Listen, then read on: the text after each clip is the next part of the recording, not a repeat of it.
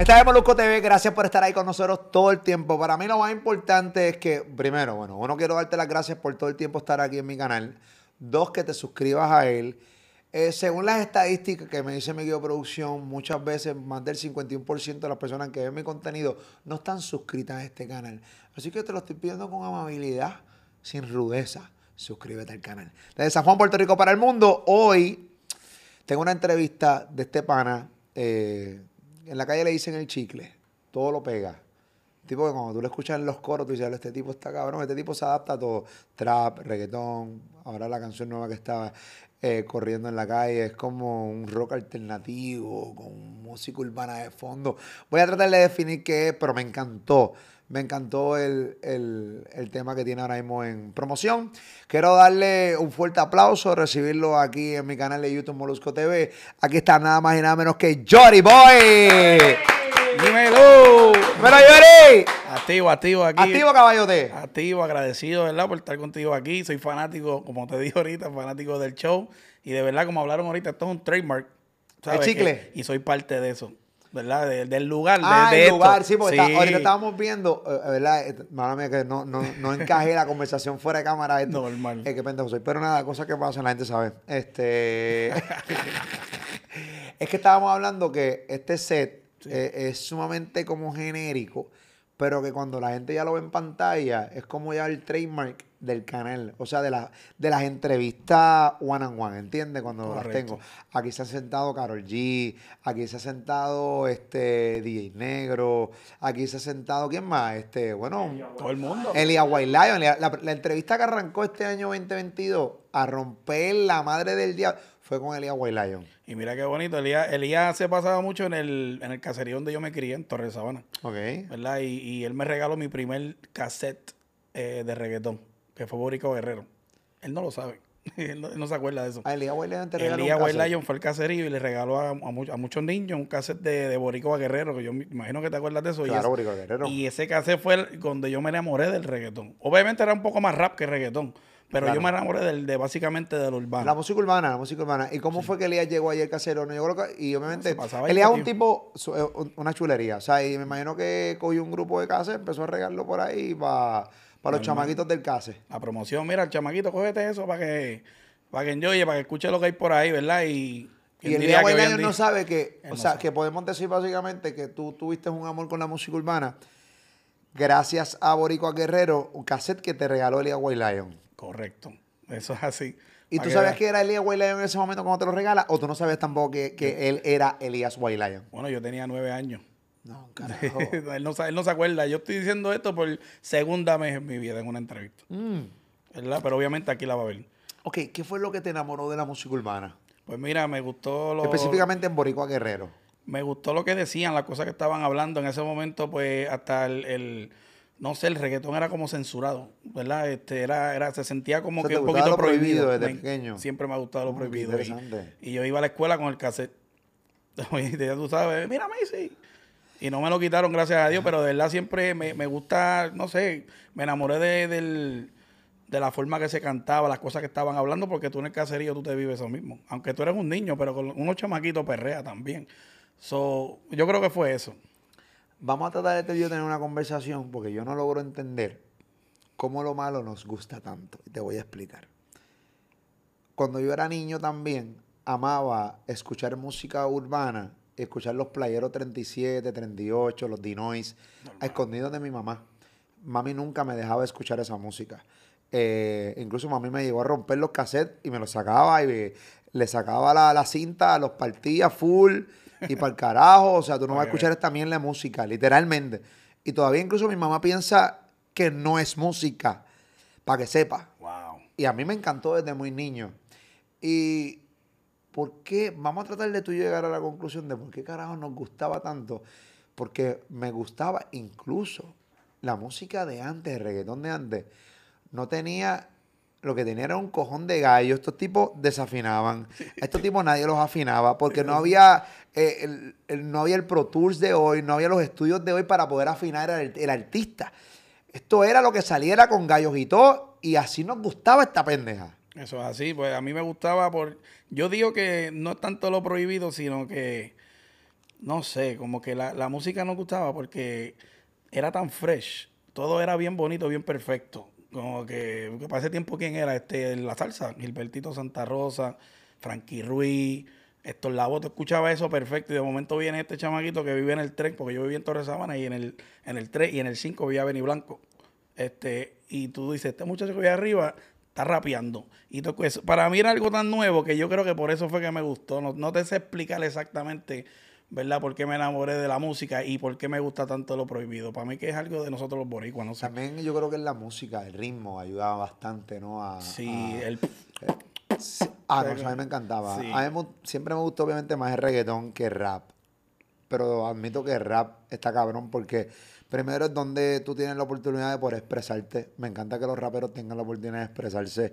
Me encanta escucharlo su fluidez. Es completa, yo creo que yo lo separo completamente del reggaetón. No, es como, aunque sí es música urbana, Correcto. pero es completamente, algo completamente distinto. y ¿no? más difícil. Rapear es bien difícil. Para mí, yo digo, yo lo he hecho. yo tengo una canción que se llama El último palo con Ñengo. ¿Verdad? Y esa canción básicamente pana, una eh, historia. cabrón. Ese Yo- es mi hermano, ese es mi yo papá. Ñengo, mano, en verdad. Yo no hablo mucho con él, pero cuando hablo, yo que mucho me río con ese pana. Ay, yo, el Ñengo. Flow, la bestia, Real G. La cabra, la cabra. La cabra. Pues mira, Ñengo, hablando de Ñengo, ese, ese, ese es mi país, ese fue el que me puso a mí en, en el mapa, como quien dice. Mi primera canción que se pegó en la calle fue con Ñengo, que es Matador. Que mucha gente ayudó a Ñengo Flow. Mucha gente. Es más, la gente que yo he ayudado, porque verdad, el que me conoce sabe que, pues, ¿verdad? yo grabé primero con Anuel, en Nacimos para Morir. Bueno, primero no, segundo, porque primero fue Ñengo. Eh, Alex Rose, Omi de Oro, hasta el mismo Maluma. Yo grabé con él antes que todo el mundo había grabado y fue por eso yo lo aprendí de Ñengo, ¿sabes? Porque ese muchacho, yo estaba grabando en Home Studio y no era nadie, obviamente, y grabé y el, y el hombre entró, ya estaba guerreando con Coco y todo. Y entró ahí al estudio y yo lo veo ahí, ya tú sabes. Ah, y cuando salgo me dice, papi, eso es tuyo. ¿Para quién es eso? Ah, pues dale, papi, me voy a montar.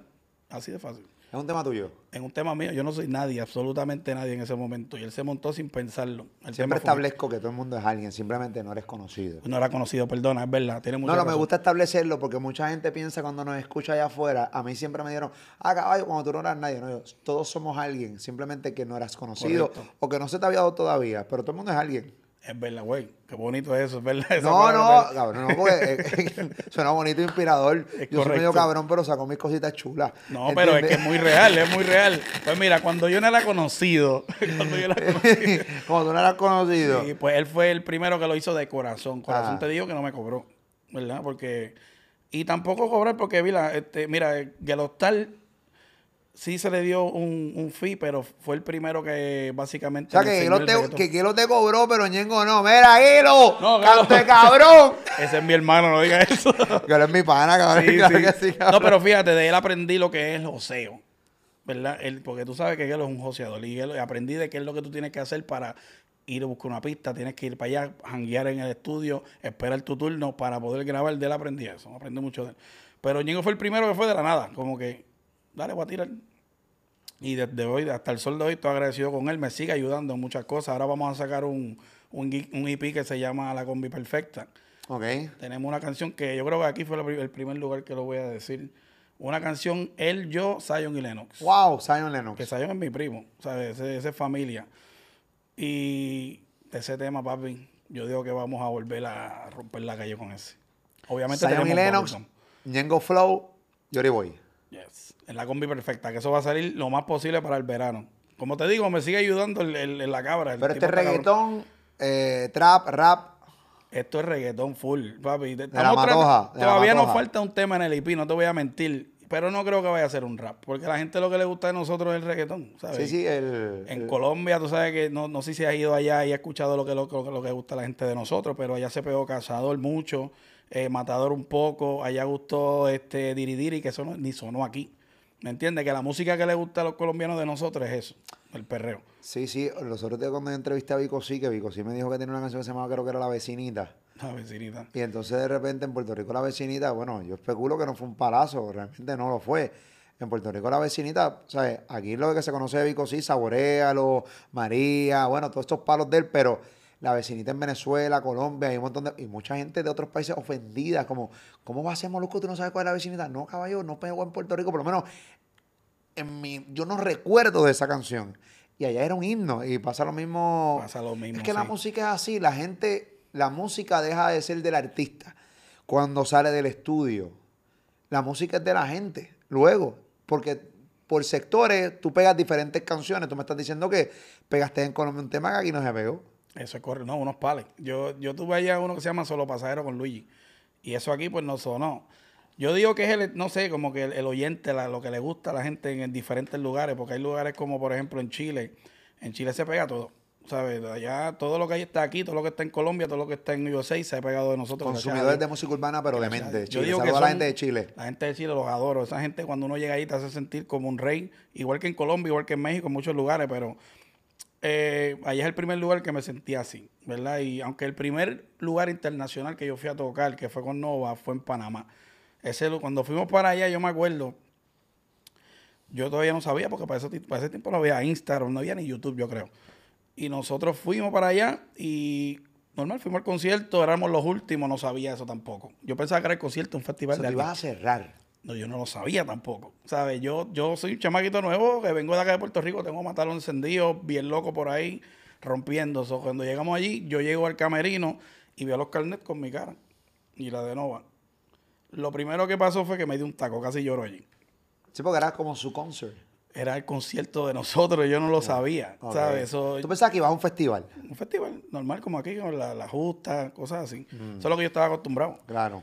Y cuando llego allí tenían carnet de nosotros, o sea, el concierto era de nosotros. Yo digo, bueno, no puedo creer. No me importó ni cuánto cobramos, no te voy a decir cuánto Bueno, cobramos. seguramente te cogieron de pendejo porque te, te ofrecieron un dinero para un festival y, tú, y, y, y entonces cobraste como festival y lo anunciaron como concert. La anunciaron como... con- A mí ni me importó eso. Yo cuando llegué allí, brother, yo quería llorar. Pero me aguanté, hicimos el concierto. Yo hubiera llorado por las dos, pero eso soy yo.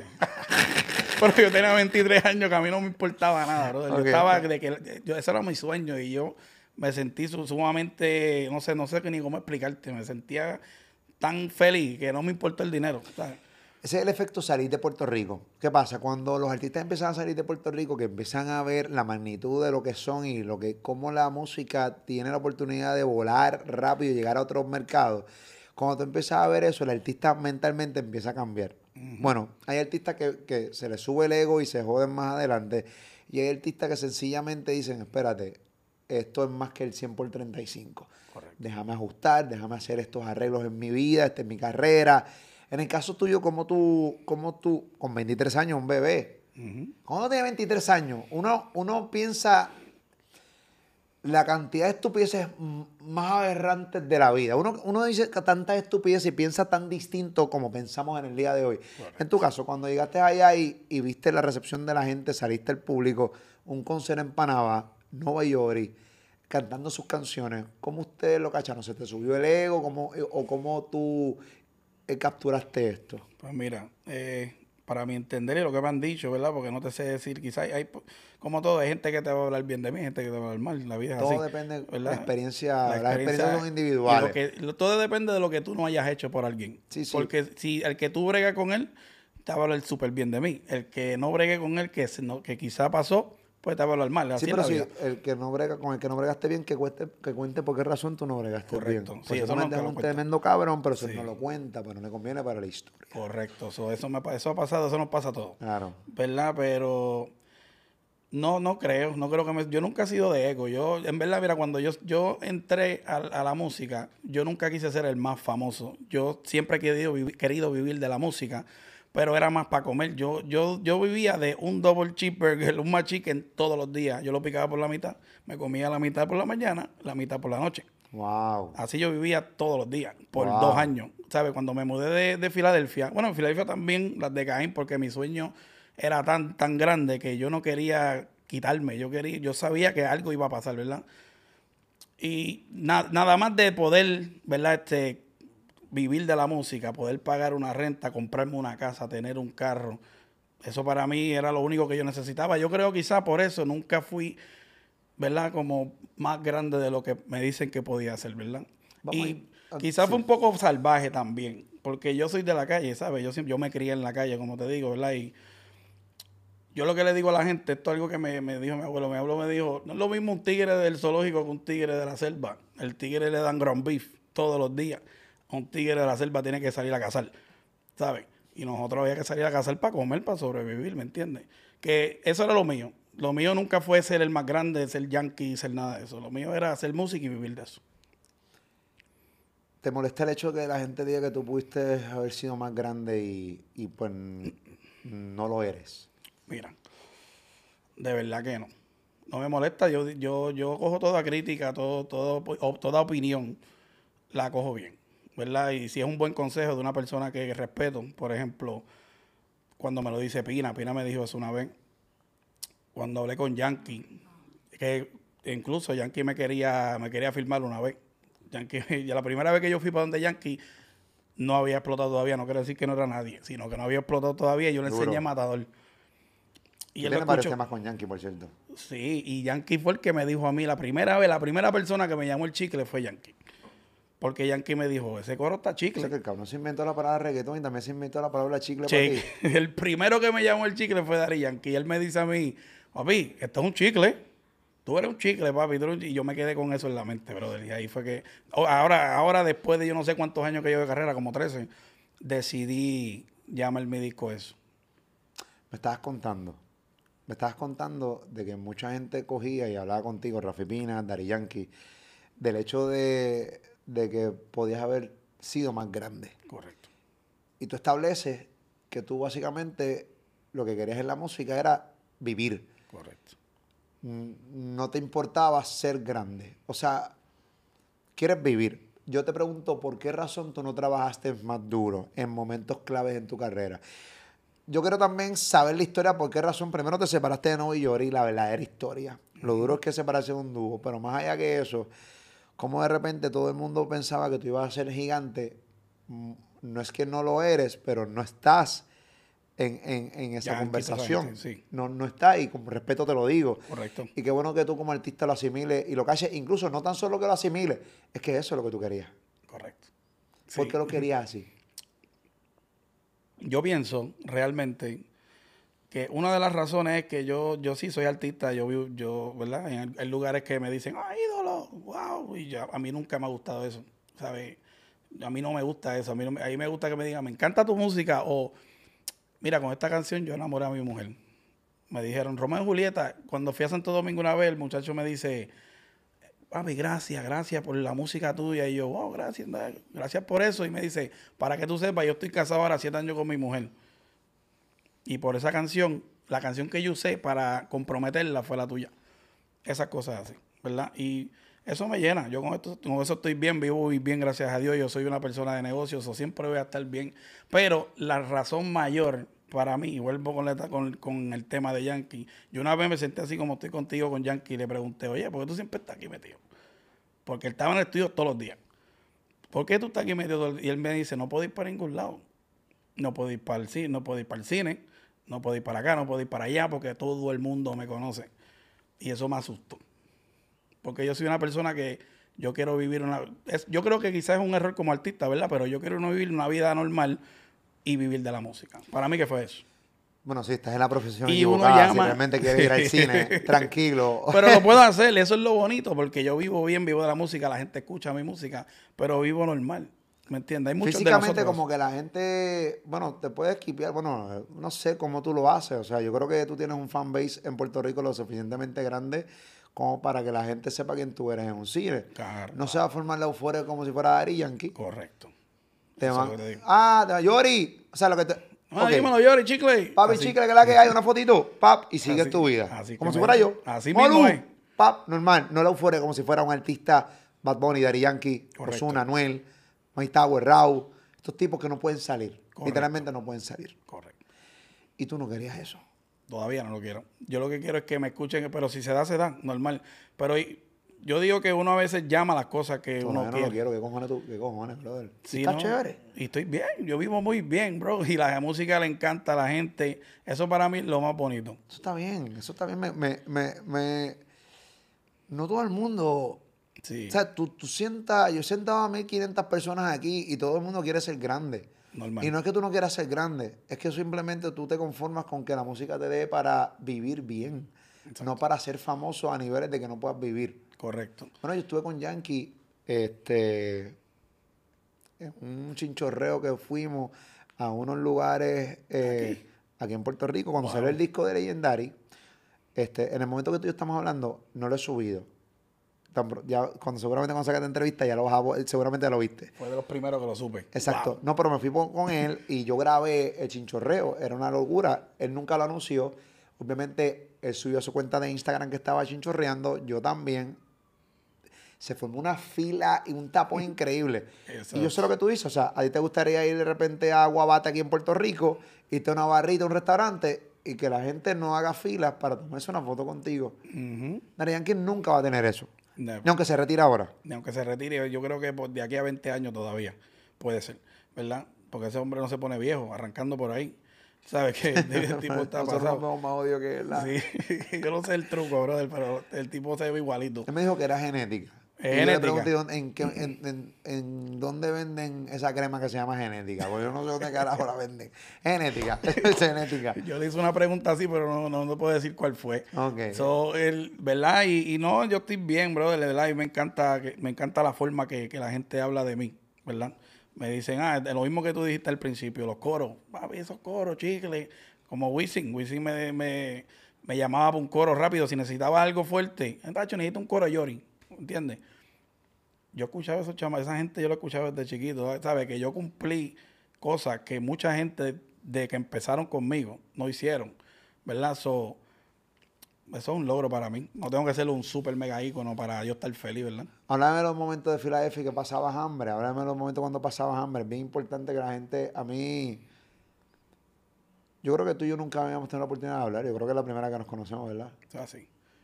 Me presentaste una vez en el concierto de Yandel. En Orlando. Correcto, sí.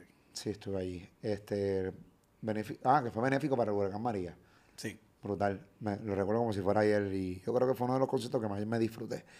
Este, por la razón que era, que era benéfico para los afectados por, el huracán María. Este me, me, me, gusta, me gusta hablar con personas que son realmente bien eh, reales en ese sentido y, y bien honestos ya me caíste cabrón cuando me diste el hecho, papi, yo no quiero ser una estrella. Yo quiero vivir.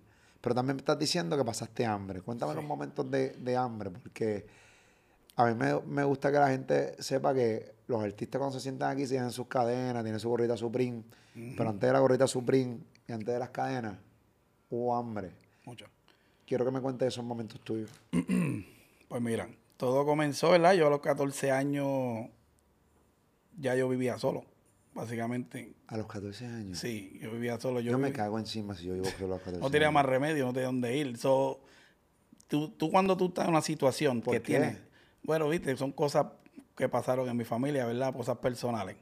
Muy bien. Y pues eh, no tenía dónde ir, ¿verdad? So, me la tenía que buscar como sea y vivir donde sea. Años. Sí, a los 14 so, Esa es la vida dura de los residenciales públicos, ¿o no? Eso fue en Filadelfia, así que eso era, muchacho.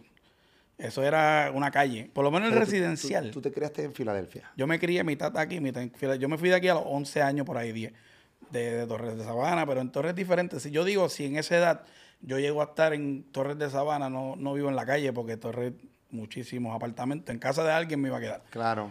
Pero en Philly no es así. En Philly son casas, ¿verdad? Y si tú no tienes familia allí, que no tenía en ese momento, mi familia se mudó, se mudó después.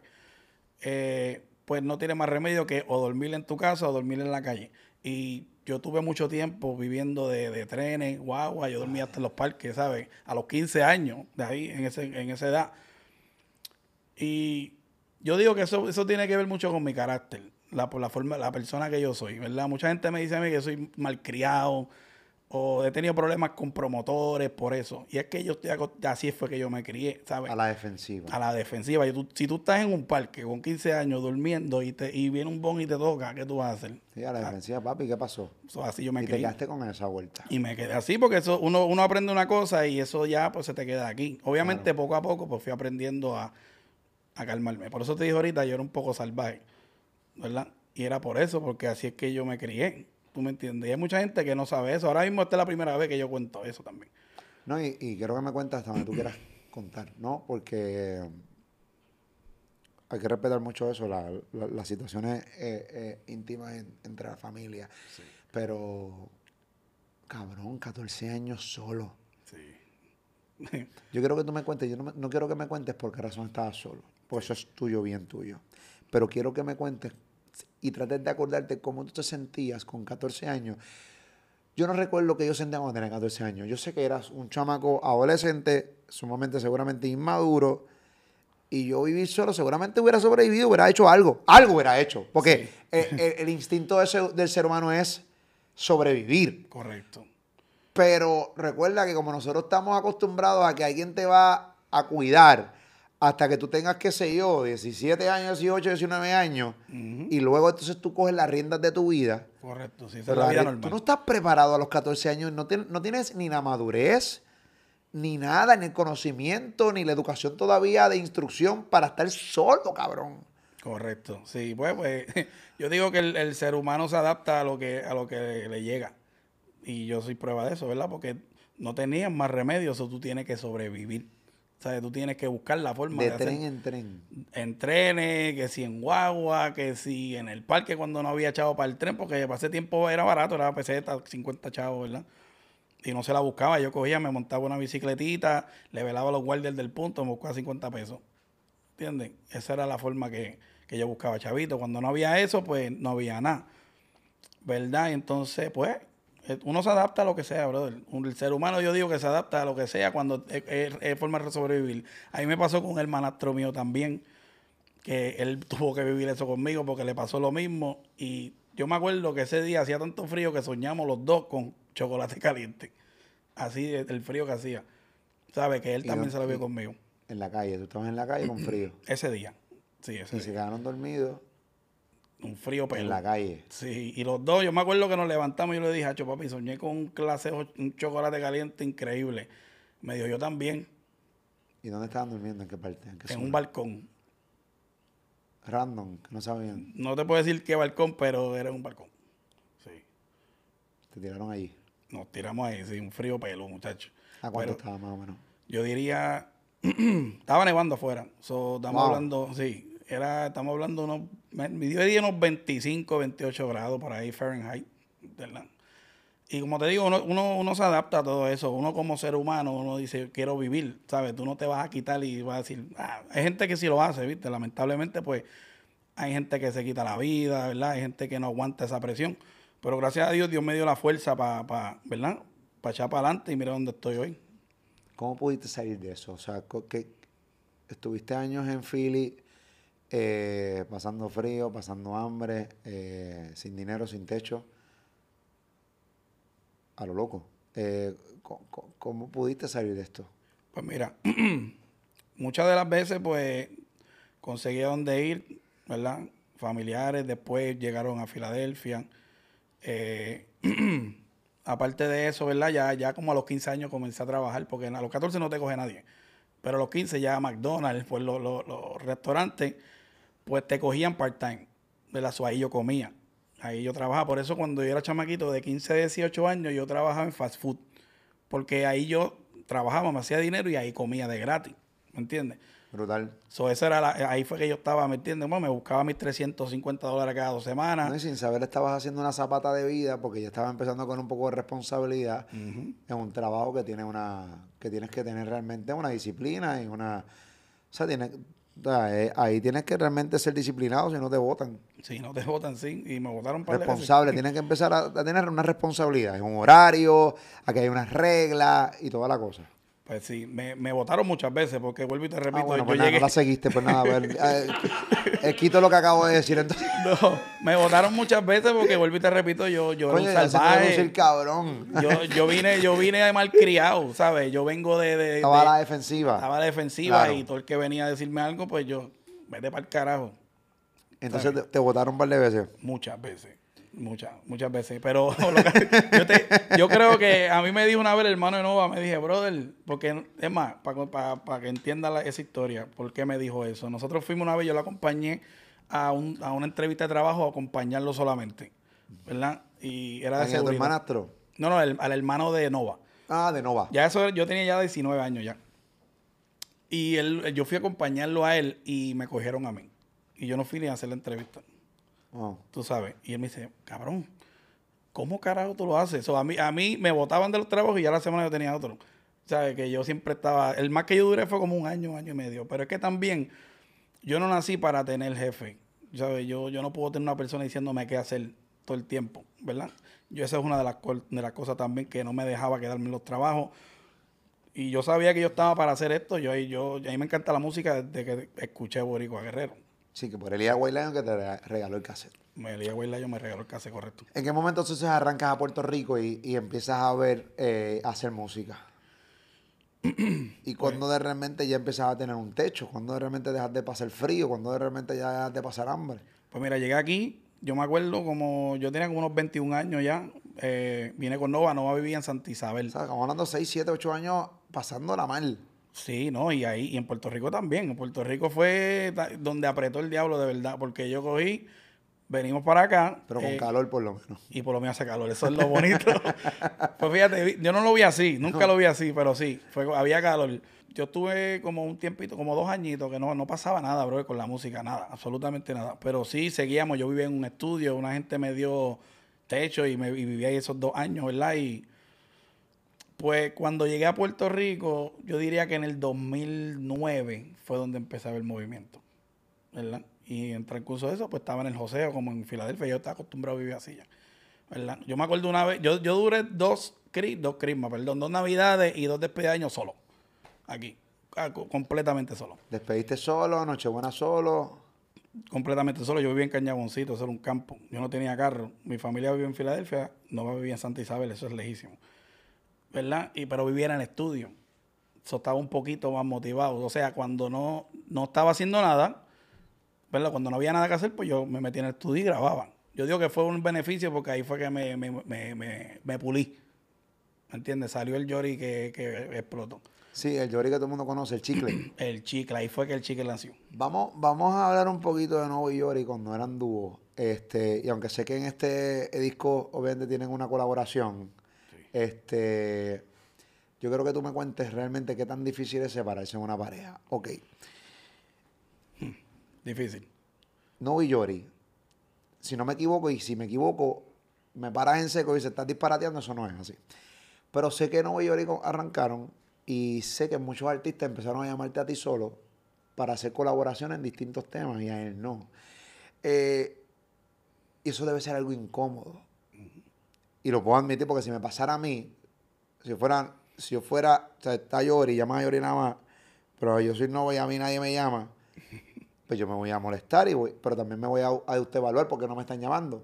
Claro, el hombre es el de los coros, el hombre es otro que chantea, para aquí para allá, pero ¿por qué no me están llamando si somos un dúo?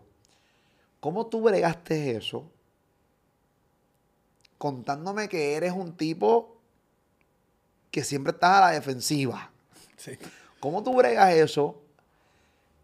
¿Y en qué momento fue la decisión realmente de separarse? Pues mira, eh, él nunca me contó cómo se, cómo se sentía cuando pasaba esas cosas. Hasta el sol de hoy no sé. Me imagino que es fuerte para él, ¿verdad? Porque como tú dices que me estén llamando a mí, a él no. Y no es que él no tenga talento, simplemente que ocurría así. Normal. Y yo, yo digo también que es... Yo siempre estaba en los estudios metidos. O yo, si no estaba en, en Flow, estaba en Home Studio si no estaba en home studio, estaba en el estudio donde yo vivía, que hoy un saludo a Félix y a la familia de él, que esa gente me daban comida, la mamá de él me, lavaba la ropa y toda esa mujer es un ángel. Yo siempre estaba en el estudio, ¿sabes? Y yo creo que por eso las oportunidades me llegaban a mí. Ah, porque él no estaba en el estudio todo el tiempo. Él vivía muy, él vivía lejos, ¿sabes? Él vivía en Santa Isabel y para ese tiempo el meneo era aquí. Siempre así. Área metro. El área metro, correcto. Y pero no sé, quizás era también por los coros, pero de que como él se sentía, no sé. Me imagino que, ¿verdad? Un día esto le voy a preguntar, pero menos que se tiene que haber sentido mal, ¿sí? Y no fue la razón por la cual no nos separamos, sino que fue. Llegó un momento que él y yo teníamos las mentalidades diferentes. Él me lleva como cinco años, ¿sabes? Y no sé, él tenía una forma de, de música que él quería hacer, yo quería hacer otra. Ya estábamos como todo, como los matrimonios a veces pasa, que mm. ya estábamos cogiendo otro rumbo. Y un día decidimos, papi, ¿tú sabes qué? ¿Qué tú crees si vamos a dejarlo aquí? Normal. Y él dijo, pues dale, sí, normal, dale, no te preocupes. Él nunca ha sido de eso de, no, papi, pero, vale, pues está bien, respeto tu decisión. Y así mismo fue así de sencillo. Pero la decisión fue tuya. Ay, sí, la decisión fue de los dos. Yo, yo, yo, yo pero el de la idea. El de la idea fui yo. Sí. Pero la decisión fue tuya. Sí, correcto. normal, so, le, le- le vine con esa y me dijo, pues está bien, no hay problema. Entonces, pero Pero ya, ya cuando se separan, ya tú tenías temas con Bad Bunny, los- todos los temas, tenías temas con Yankee solo, eh, o, o no, o todavía no, no había, no había, tú no habías grabado con Bad y con todo este corillo. no, Bad no existía. Todavía existía, no vuelvo y te repito. No, Existía, había pero no era famoso. No había explotado. Estaba en, seguramente en Sancra o estudiando o trabajando en Econo. no, pues eh, no, no, Bad Bunny no estaba en ese momento. Eh, sí, yo tenía canciones solo ya, muchas. Yo tenía Patabún con Yankee. Claro. Yo tenía Matador, obviamente. Tenía Solo Pasajero. Tenía un montón. O sea, yo salía en toda la soltera, que era con, con Gocho. Eso se pegó aquí bien feo. Con Gocho y, y Ñengo también. Tenía Diri Diri. Yo tenía un montón de temas solo. Deja. Que deja una canción, no sé si sabe cuál es, pero esa canción en Colombia. Es más, eso es otra historia más. Esa canción, cuando yo llego a Colombia, vuelvo y te repito, no sabíamos nada que estábamos pegados. Yo fui allí a, a- a cantar con Ñengo, que no pudo llegar por el pasaporte, qué sé yo. Y fuimos para, yo fui para la emisora a hacer entrevista y yo veo en la pizarra ahí se deja, número uno, en oxígeno, que esa es la más dura ya en ese momento. Y yo, me- yo le pregunté, mira, ¿qué canción es esa? Porque dice Ñejo y Dálmata y, y Ye Álvarez. Y él me dice, no, pa, parcero, ese es el tema más duro de aquí. Y yo, ¿tú sabes que yo salgo ahí? Y él me dice, no, no sabía. Y yo, yo le pregunté, "So, ¿quién tú crees que es este? Y le puso el coro. Eso no es Ye Álvarez, eso no es Ñejo, eso no es Dálmata. Son mis hermanos y todo, pero él, él no sabía quién yo era porque... Eso soy yo, papi. Ese soy yo, papi. Y él dijo, parcer, y empezamos a hablar de ese tema. Pan, y ahí fue que yo dije, oh, estamos pegados aquí. ¿Me entiendes? Tacho, y ahí la cosa cambió. Yo me acuerdo que cuando esta, deja, después de esa explotó Diridiri, eh, Patabún no sonó allá. O sea, Patabún sonó No. aquí mucho, ¿verdad? Pero sí, normal, yo tenía temas ya que estaba listo. Fue difícil cuando nos separamos. No me imagino. Fue difícil. ¿Por qué? Porque ya la gente, los promotores, no la gente, los promotores. Ah, pero es que Yori no va a llenar como llena con Novi Yori. Ah, que sí, no me puedo cobrar lo mismo porque nosotros pagábamos tanto por Nova y Yori. Sobre la pelea era esa. So, yo estuve ocho meses casi sin hacer un party. Ocho meses sin anunciar un party porque no te lo querían pagar como era. No me lo querían pagar y, como tú era. no, y, no- y tú no querías darle el brazo a torcer. Tú eras cojono. Conociendo mi historia, tú sabes que soy cojonudo. So, lo que yo hice fue, oh, no me quieren pagar, está bien. So, yo cogí y hice el party yo mismo. Yo me hice promotor y cogí dos puertas, una en Jacksonville y una en South Carolina.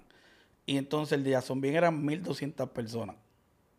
Que mi hermano me ayudó a hacer ese evento. El mismo que soñó con chocolate caliente conmigo, ese mismo. Eh, ok. So, él y yo dijimos, vamos a hacerlo. Y lo hicimos y se llenó. 1250 metieron. Metimos. Y yo lo posteé, obviamente. Y de ahí para adelante, pues fueron, ah, llori para aquí, llori para acá. Y me empezaron a buscar.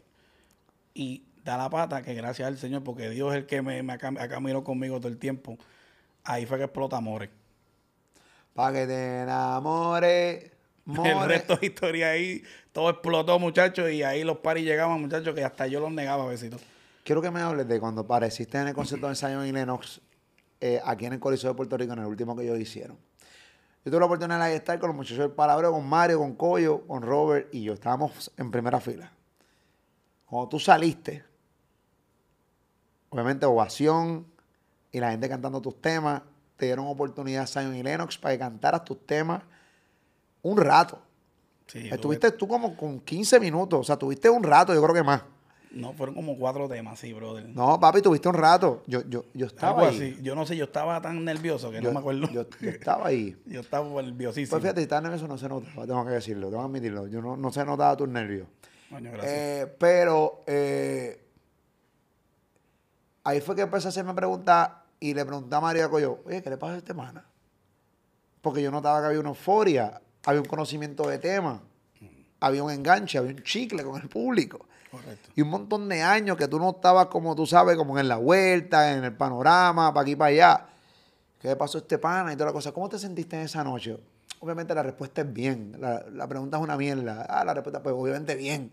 Sí, pero la pregunta no es esa. Así como te sentiste, pero ¿a qué análisis llegaste luego que te bajas de la tarima y asimilas que todo ese público estaba cantando tus temas? Bueno, primero que nada, nerviosísimo. Porque Puerto Rico es difícil para que la gente te la dé. Claro. ¿sabes? Especialmente como dijiste, yo llevaba mucho tiempo sin venir acá, sin un tema pegado aquí. Porque yo digo que el último tema que pegamos fuerte aquí fue el de el de Bad Bunny, obviamente, el No Te Haga. Pero no sé, me sentí, me- e- ese día como que yo, yo llevaba mucho tiempo que estaba dudando un poco de mí, de, de- de mi talento y eso, ¿verdad? Y ese día como que me despertó otra vez la confianza de que, ok, mi música gusta todavía, ¿verdad? Y Puerto Rico hizo eso por mí, básicamente, porque, vuelvo y te repito, es un lugar como Nueva York también que son bien exigentes. No, si no le gusta, te viran la cara. No hay break. No hay break. Aquí no es de que, ah, sí, eh. Van a buscar un palo. Si van a buscar un pa'l palo, baño. sí, cuidado si te tiran con algo, ¿verdad? Y, y lo que dijiste, al ver la euforia de Puerto Rico, yo dije, wow, eso me queda, me queda algo. Y normal. Explícame por qué la pausa en tu carrera. Eh, ya como solista, Sí. no como Novillori. ¿Por qué la pausa en tu carrera? Eh, creo que creo que nunca has dado una explicación concreta y, y honesta.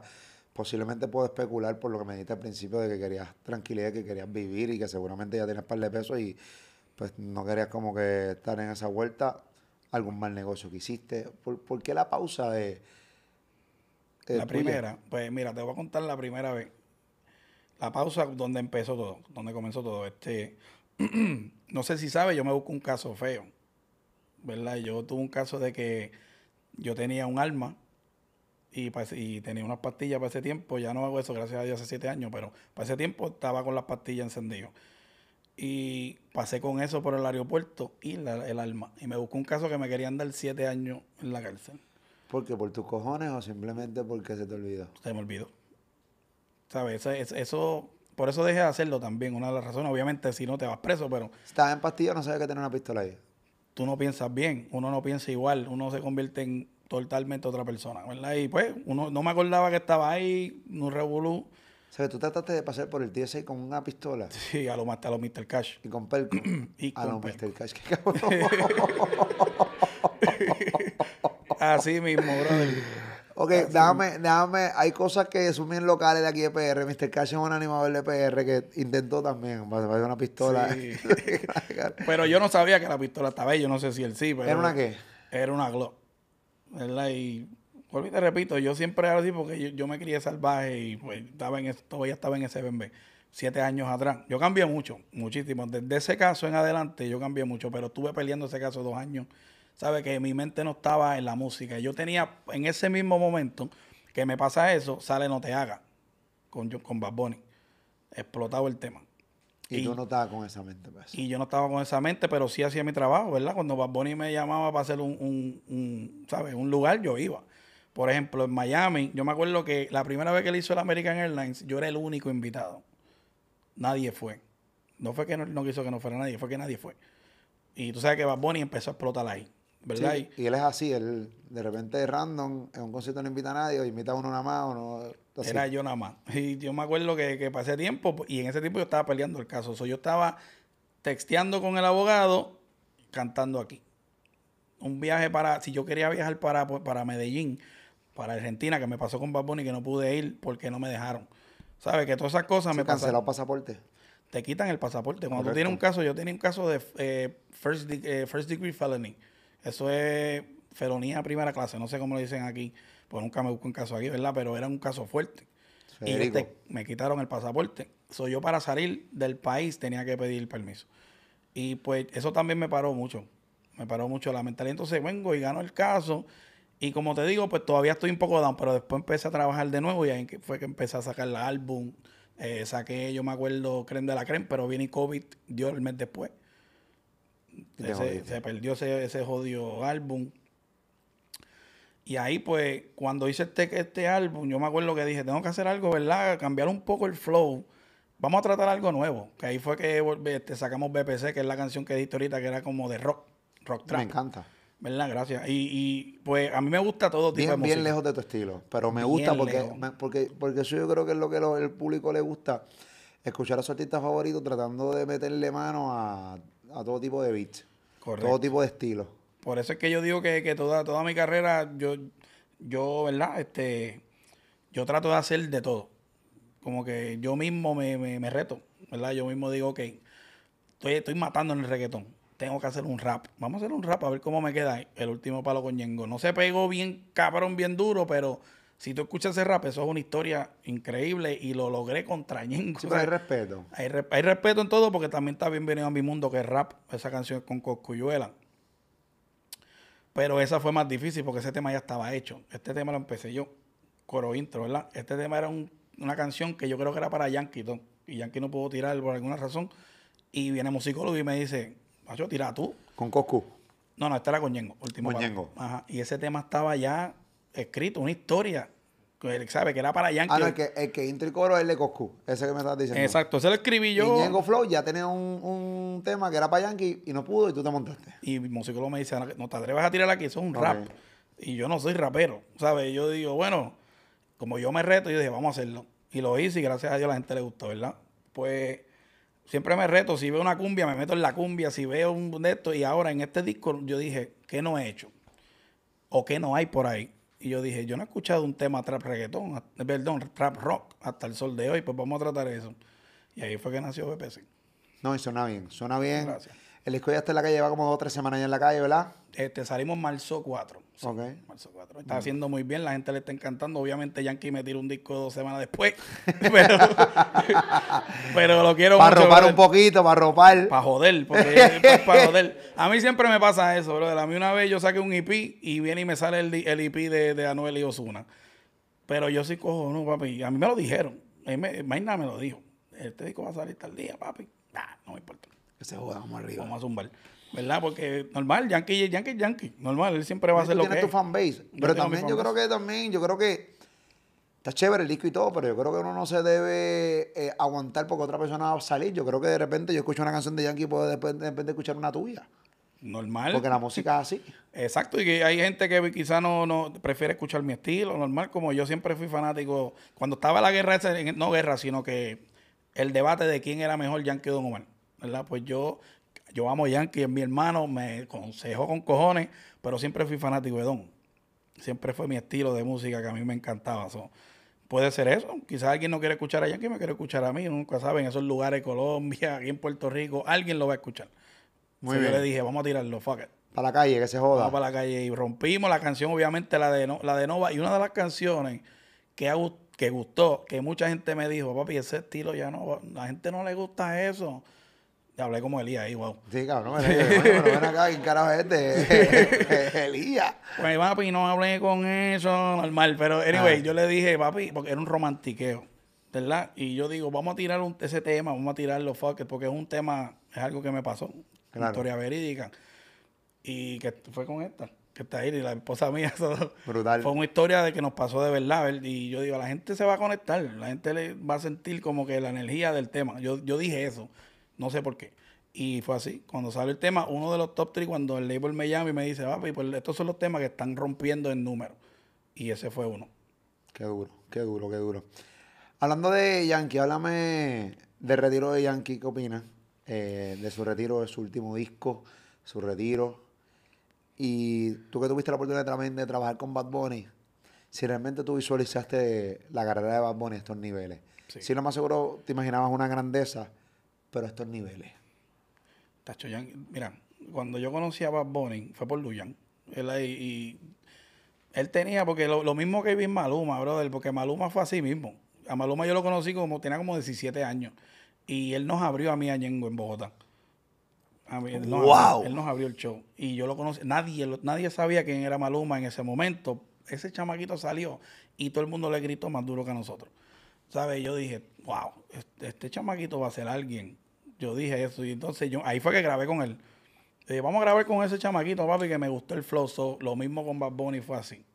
Yo dije, wow, este tipo es, es como que el flow de él era otra cosa.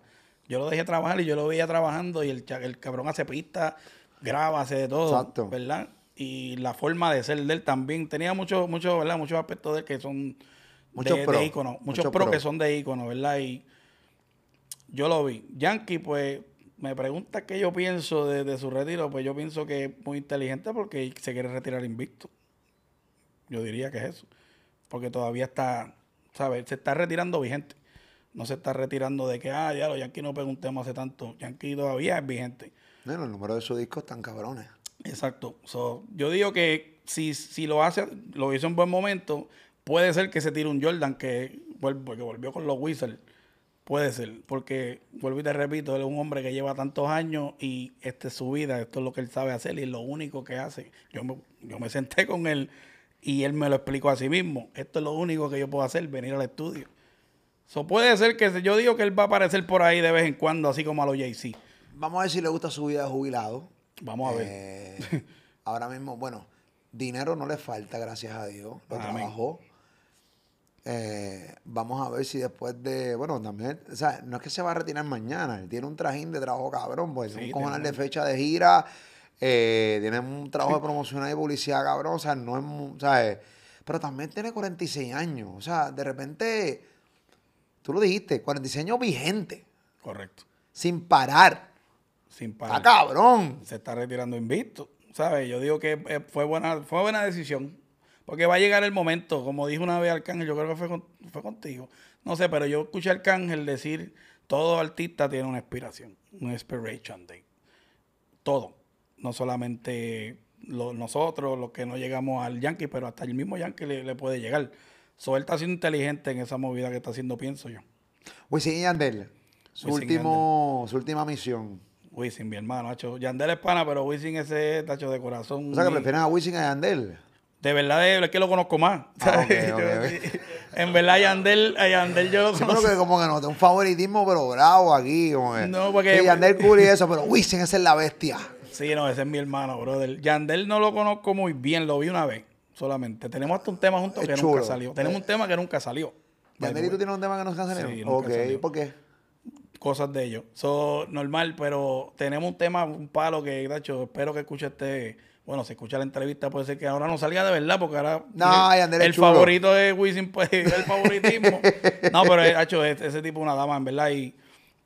No sé, cosas de ellos, cosas de negocio, porque este es un negocio al fin del día, ¿verdad? Y Definitivo. normal yo entiendo. Pero puede ser que venga y explote un tema y quizá lo tire, no sé. Pero ahora se va a retirar. El mejor no dúo sé. de la historia realmente Wisin y Yandel.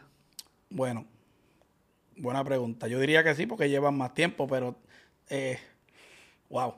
Yo, yo fui bien fanático de, no porque es mi primo, pero Zion y Lennox tienen muchísima trayectoria. Eh, Estoritito, aunque no duraron mucho juntos, ¿sabes? Que ahí eh, Sí, pero entre. Zion y Lennox, Héctor y Tito, Wisin y Yandel. Wisin y Yandel, eh, bueno, tengo que decir Zion y Lennox porque, ¿sabes? Pero porque es tu primo. O el romantiqueo. Ellos vinieron. Zion y Lennox va por encima de Wisin y Yandel. Para mí sí, te explico.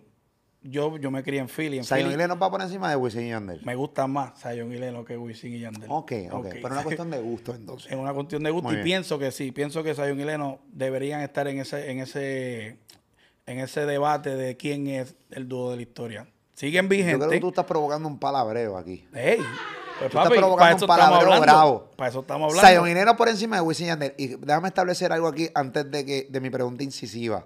Quiero establecer mirando a la cámara que Zion y Lennox, yo soy fanático de Zion y Lennox. Me encanta Zion y Lennox. Soy mega fanático desde, desde el disco de Barrio Fino, allá en el 2004, cuando salió con Daddy Yankee por primera vez, en aquel momento, o sea, su evolución de su carrera, ellos realmente también podemos estar, establecer que no siempre han tenido picos, pero siempre han estado vigentes dentro de la música urbana. Zion y Lennox se separaron un momento dado. Zion hizo el disco, Sundada, hizo Choli, nuevamente se unieron, volvieron, colaboraciones gigantes, mucho éxito. Si aquí ahora mismo empezamos a sacar la cantidad de éxitos que han tenido Zion y Lennox, seguramente tengan la misma cantidad de, de- de- de éxitos con el mismo Wisin y Yandel. No tengo la menor duda de eso. Ahora, Vamos allá. ahora. Diga. Tenemos que establecer que Wisin y Yandel ahora mismo tienen 14 funciones en el Coliseo de Puerto Rico, vienen de 8. Ya. Y Zion y Lennox no las tienen. Hicieron 4 o 5, creo que hicieron. Que no está mal, que eso es de respeto. Súper. Y esas cosas hay que ponerlas en una balanza, ¿o no? O, o que tú, o qué criterios tú usas, porque recuerda, yo no sé nada, recuerda, mi opinión no, no importa. Los que están afuera no están cogiendo mi opinión. Hay dos o tres que van a decir, Moluco, tiene, la tienen. Pero la gran mayoría van a coger la tuya porque tú eres el cantante, tú eres el que sabes de música, mucho más que yo. Y yo tengo que respetar eso. ¿Qué criterios tú utilizas para llegar a esas conclusiones? Si lo ves en, en la parte de negocios, sí. porque como me dijiste, 15 funciones, ¿verdad? Pero para mí la parte musical, ¿entiendes? Para mi gusto, obviamente. Por eso yo lo digo, ¿verdad? Porque sí, si, si tú te sientas aquí con Paco López, te va a decir Wisin Yandel, son 15 funciones. Ah, claro. Y, funda. No, y si, y si él dice lo contrario, la, eh, el banco lo va, a llamar y, y, va a decir, ¿qué carajo tú estás hablando, cabrón? pero yo, mi opinión viene de, de, la parte musical, para mí, ¿verdad? De la parte de, cómo se escuchan juntos, de las cosas que dicen en las canciones, de lo que hicieron en un momento. ¿Por qué? Te explico. Cuando yo vivía en Philly, el reggaetón, si tú escuchabas reggaetón, tú eras un jíbaro. O sea que yo tuve, sí, yo tuve un montón de peleas por eso. ¿Verdad? Que por eso. Sí, por eso me metí en voceo, porque peleaba todos los días. ¿Sabes? Y Filadelfia es bien fuerte. El que conoce Filadelfia sabe que eso es este, difícil. Y, ¿sabes? Zion y Lennon fueron los primeros que en la calle, los títeres que lo que escuchaban era Tego, dijeron, papi, ponte, la, ponte a Zion y Lennon ahí con las canciones fresitas, como le decían antes. ¿Me entiendes? Ellos fueron los primeros que yo escuché, por lo menos en Philly, ¿verdad? Que la gente empezó a aceptar el, meneo de para baby. ¿Me entiendes? No fue Wisin Yandel en allá, porque Wisin Yandel para ese tiempo era morirán, morirán, ¿me entiendes? Era como que era reggaetón, pero era maleanteo. Exacto. Este, ellos fueron los primeros que yo escuché en ese en ese lugar cantando eso. En, el, eh, En, el, en la visión musical, yo pienso, mi opinión. Es tu opinión. y, se, tiene que respetar. Ya, ¿Entiendes? Obviamente, vamos a leer los comentarios del Corillo eh, en esta parte final de, de, este podcast. Que déjame decirte una cosa. Para tú y yo nunca haber tenido una conversación, ni un sí, ni un no, ni un hola, ¿qué tal? Esto ha sucedido como si yo te conociera de toda la jodida vida. Es química, papi. normal y, nos gusta química lo mismo. sin grajearnos. Qué lindo esto, ¿verdad? Qué, momento más bello. Eh. no, pero de verdad, no, yo, ¿sabes? Yo, yo pienso que, que, que, ¿verdad? Tú eres buena persona, nosotros somos buenas, ¿sabes? Somos reales. Eh. Por lo que yo he visto de ti, tú eres una persona que se las canta en la cara a la gente y yo también soy así. Sí, eh, esto, bueno, había tenido problemas en los inicios de este canal porque se la quería dar a todo el mundo y la gente me está diciendo, coño, amor, tú la das a todo el mundo. Ok, voy a empezar a no dársela a la gente cuando entiendan que no se la tengo que dar empecé a no darse a la gente y también me estoy buscando problemas. Pero es parte de ello, creo que me voy a buscar problemas como sea. Es dándosela a todo el mundo o diciendo que este tema no está bueno o lo que sea, también me voy a buscar problemas. Al final del día, yo no sé, eh, estoy en un medio bien incómodo. Estamos. Pero al final del día me importa un carajo porque el canal la gente lo ve, hay mucha gente y toda la cosa. Esa es la que hay. El disco está en la calle. El disco Bubblegum está en la calle, ¿verdad? Tenemos ahí un tema con Nova, con Nova obviamente, de Nueva York, y la gente quiere escuchar eso hace nueve años, de lunes a sábado, ¿verdad? Y viene con videitos, estamos planeando un remix.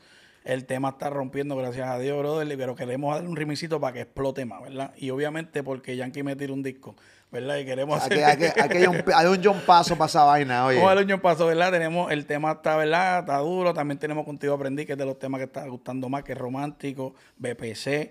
El disco está completo, tiene de todo, ¿sabes? Y tiene de todo un poco. Si quieres, lo único que no puse ahí fue un rap que para el próximo disco, si saco otro. No, pero viene el EP. Bueno, el EP que viene con Yengo Flow también, esto es, marroneo del duro. Eso es marroneo, lo que le gusta a la gente de la combi. La combi viene marroneo, la canción con Sayo Vileno, eso es un bastagazo, no me importa lo que diga nadie, el tema está duro.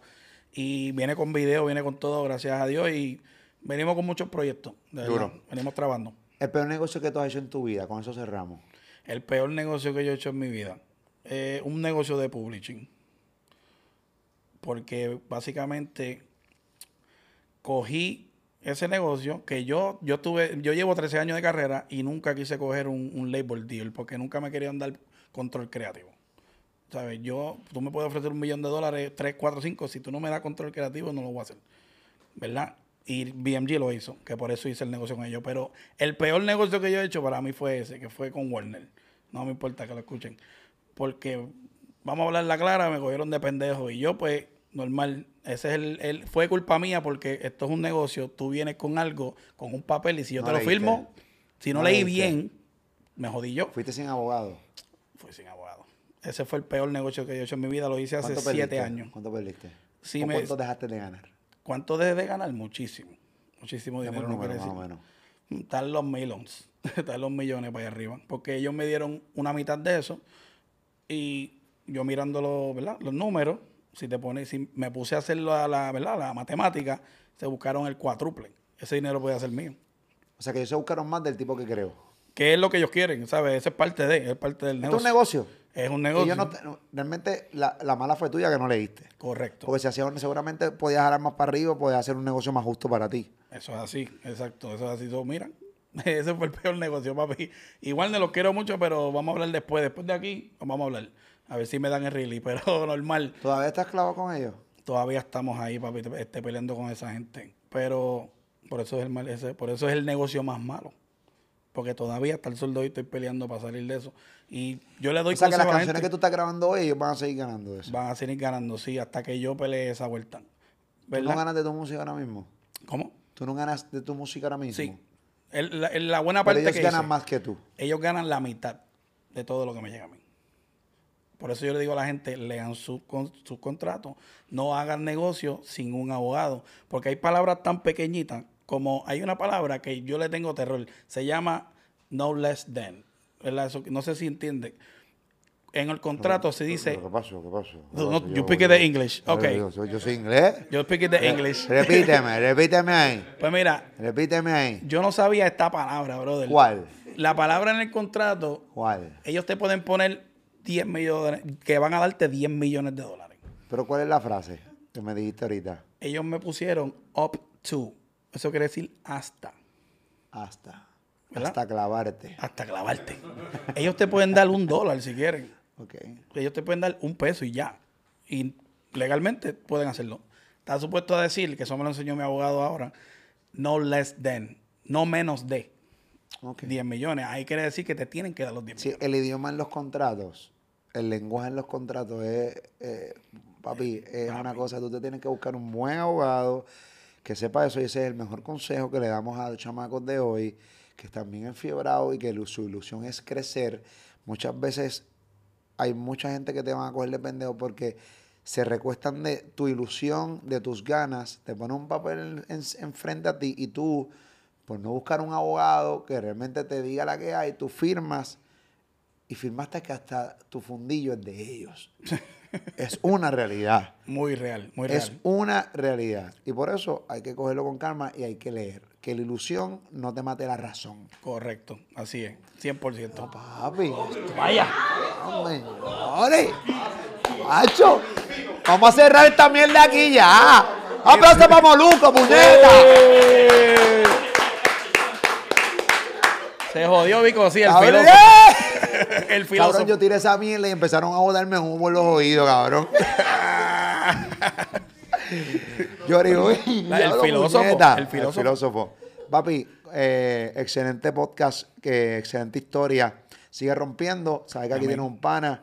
Eh, gracias por estar aquí conmigo este rato y hablar un rato y reírnos un rato, caballo. Gracias, hermano, de verdad, gracias por la oportunidad, porque yo sé que no todo el mundo puede sentarse aquí, ¿verdad? Y me diste la oportunidad de estar contigo aquí. Gracias a la gente, gracias a todos los que han trabajado conmigo. Los quiero mucho. Jory Boy, vamos a seguir aquí. El que sabe, el que vea esta, este podcast, va a saber que soy un cojono y no me voy a quitar. Vamos por Duro, esa es la que hay, rompe caballos, esa es la que abrazo, buena vibra y cosas buenas siempre para ti, esa es la que hay. Yo voy, Corillo, esa es la que hay. Y a ti, gracias por estar conmigo todo el tiempo. Acá Molusco TV. Suscríbete a este canal de YouTube. Gracias por estar ahí. Siempre lo hacemos de, de San Juan, Puerto Rico, para el mundo. Mucho contenido. Busca, busca, busca, busca. Que aquí hay entrevistas con todo el género. Y lo que no son el género, porque aquí también tenemos mucha variedad. Así que búscalo. Haz tuyo este canal. Suscríbete a él. Molusco TV. Te ahorita.